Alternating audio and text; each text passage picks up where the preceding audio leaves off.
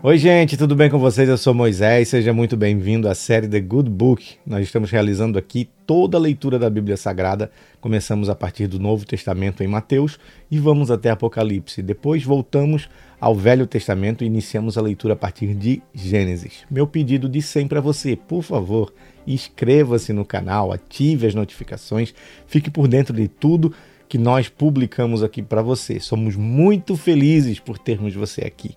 E eu também te peço que nos ouça nas plataformas de áudio Apple Podcast e também no Spotify.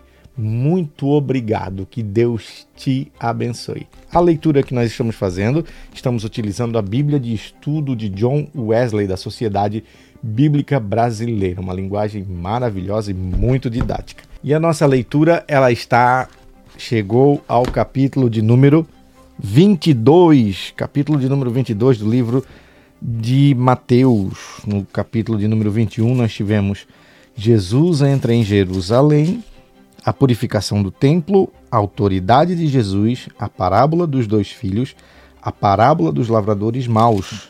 E agora nós vamos iniciar o capítulo de número 22 com a parábola da festa de casamento. De novo, Jesus lhes falou por parábolas, dizendo: O reino dos céus é semelhante a um rei que preparou uma festa de casamento para o seu filho. Enviou seus servos a chamar os convidados para a festa, mas estes não quiseram vir. Enviou ainda outros servos, dizendo: Digam aos convidados: Eis que já preparei o meu banquete, os meus bois e animais da engorda já foram abatidos e tudo está pronto. Venham para a festa. Mas os convidados não se importaram e se foram um para o seu campo, outro para o seu negócio, outros agarrando os servos, os maltrataram e os mataram. O rei ficou furioso e, enviando as suas tropas, exterminou aqueles assassinos e incendiou a cidade deles. Então disse aos servos: A festa está pronta, mas os convidados não eram dignos. Vá, pois, para as encruzilhadas dos caminhos e convidem para o banquete todos que vocês encontrarem. E saindo aqueles servos pelas estradas, reuniram todos que encontraram, maus e bom, e a sala do banquete ficou cheia de convidados. Mas quando o rei, o rei, entrou para ver os que estavam à mesa, notou ali a um homem que não trazia veste nupcial e perguntou-lhe: Amigo, como que você entrou aqui sem veste nupcial? E ele emudeceu. Então o rei ordenou aos serventes: Amarrem os pés e as mãos dele e atirem-no para fora nas trevas. Ali haverá choro e ranger de dentes, porque muitos são os chamados, mas poucos são os escolhidos. Versículo de número 15, a questão do imposto. Então os fariseus se retiraram e consultaram entre si como surpreenderiam Jesus em alguma palavra. E a enviaram-lhe discípulos juntamente com os herodianos para lhe dizer: Mestre, sabemos que o Senhor é verdadeiro e que ensina o caminho de acordo com a verdade, sem se importar com a opinião dos outros, porque não olha para a aparência das pessoas. Assim sendo, diga-nos o que o Senhor acha é lícito pagar imposto a César ou não? Mas Jesus, percebendo a maldade deles, respondeu: Hipócritas, por que vocês estão me pondo à prova? Mostrem-me a moeda do imposto.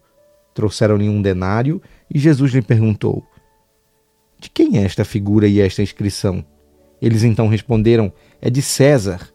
Jesus lhes disse: Deem, pois, a César o que é de César e a Deus o que é de Deus.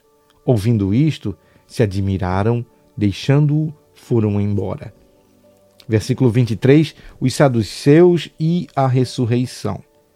Naquele dia, alguns saduceus que dizem não haver ressurreição aproximaram-se de Jesus e perguntaram: Mestre, Moisés disse: se alguém morrer não tendo filhos, o irmão desse homem deve casar com a viúva e gerar descendentes para o falecido.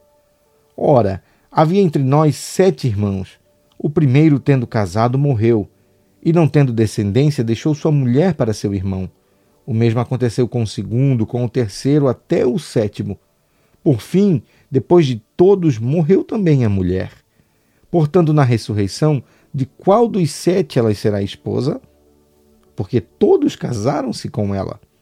Jesus respondeu: O erro de vocês está no fato de não conhecerem as Escrituras nem o poder de Deus, porque na ressurreição nem casam nem se dão em casamento, mas são como os anjos no céu. Quanto à ressurreição dos mortos, vocês nunca leram o que Deus disse a vocês. Eu sou o Deus de Abraão, o Deus de Isaac e o Deus de Jacó. Ele não é Deus de mortos, e sim de vivos. Ouvindo isto, as multidões se maravilhavam da sua doutrina. Versículo 34, o grande mandamento. Entretanto, os fariseus, sabendo que Jesus havia silenciado os saduceus, reuniram-se em conselho.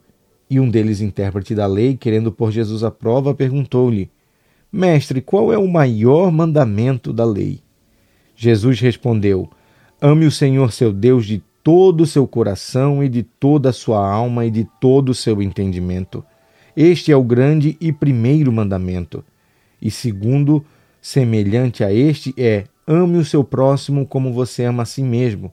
Destes dois mandamentos depende toda a lei e os profetas. Versículo 41. O Cristo, filho de Davi.